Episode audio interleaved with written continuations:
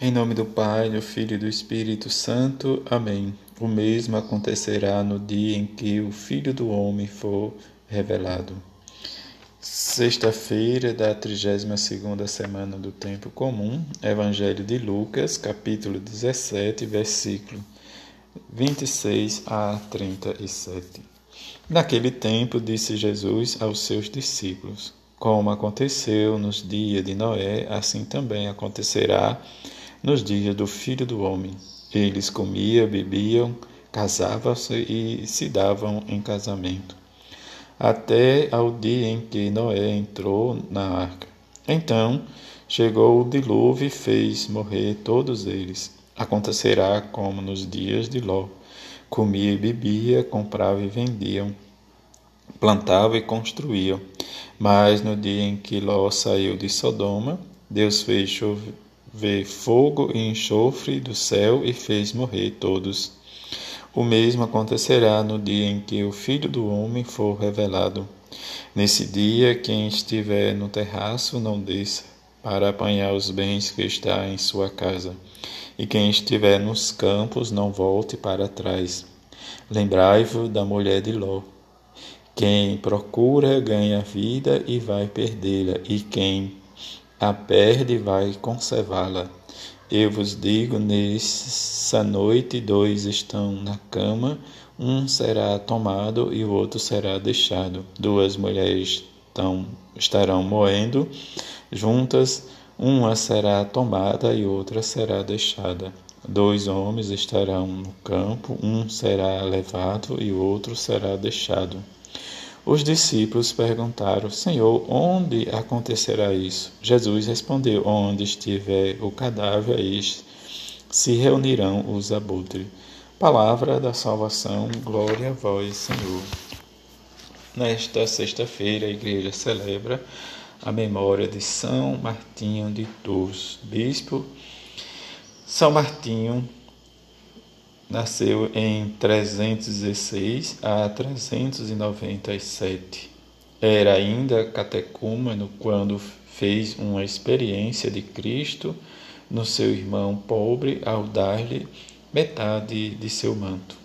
Após receber o batismo, fundou um mosteiro e foi mais tarde ordenado sacerdote e bispo. Exerceu intensa atividade apostólica, com a ajuda dos monges da época e deixou importantes obras de cunho pastoral, litúrgico e monástico.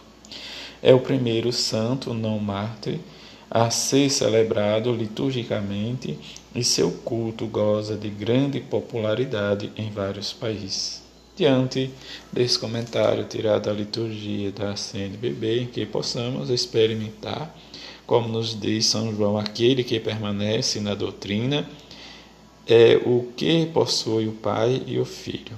E na alegria, como ele escreve, diz para a Senhora ter encontrado né, nessa carta, conforme né, diz caminha os filhos e a verdade segundo o mandamento que recebemos do Pai.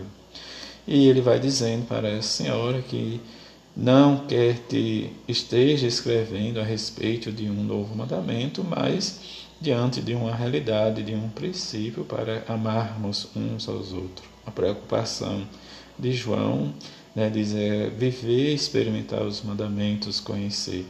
E ele vai dizendo isso para que diante das dificuldades possamos testemunhar também nos nossos dias o amor e a misericórdia de Deus. O Evangelho nos fala da fim dos tempos em modos, né, enigmático, em que Jesus oferece essas duas, esses dois exemplos, né, de Noé e Ló. Circunstância em que eles se unem, diz o Antigo e o Novo Testamento, em que Jesus faz referência para nos alertar do fim dos tempos. Mas como será? Isso, como o próprio Jesus nos diz, não nos compete, diz a nós. E a questão né, também o terceiro momento das divisões, né, de, do deixar e o tirar, não se preocupar com os bens materiais, mas com os bens espirituais que nos edificam e nos faz com que vivamos né, intensidade o reino de Deus. O pão nosso de cada dia em que precisamos né, de viver, experimentar nossa vida, nossa doação, mas também vivenciar e praticar os mandamentos do amor recíproco que vem de Deus e aos nossos semelhantes, como Jesus amou, nós precisamos também dar atenção àqueles que necessitam. Se né, diante das circunstâncias, às vezes nós podemos também né, rezar para o bom êxito né, desde a caminhada dos nossos irmãos, dos projetos, mas precisamos sempre estar com o coração voltado para Deus, né, como Jesus sempre viveu e nos ensina este caminho. A partir do sacramento da Eucaristia, que é o amor do amor de Jesus, a vida né, Deus nos leva no nosso cotidiano a experimentar a fé na Eucaristia e dentro da eficácia redentora do sacrifício de Jesus a partir desta ligação que nós vamos ligando a nossa vida, o nosso dia a dia, nós vamos entendendo o projeto do reino de Deus. Que rezemos e peçamos a bem-aventurada Virgem Maria São José que nos obtenhamos a experimentar o amor misericordioso do seu coração sagrado, sagrado coração de Jesus, mediante a nossa devoção o nosso experimentar deste amor abrasador para que possamos difundir e anunciar as maravilhas de Deus. Assim seja. Amém.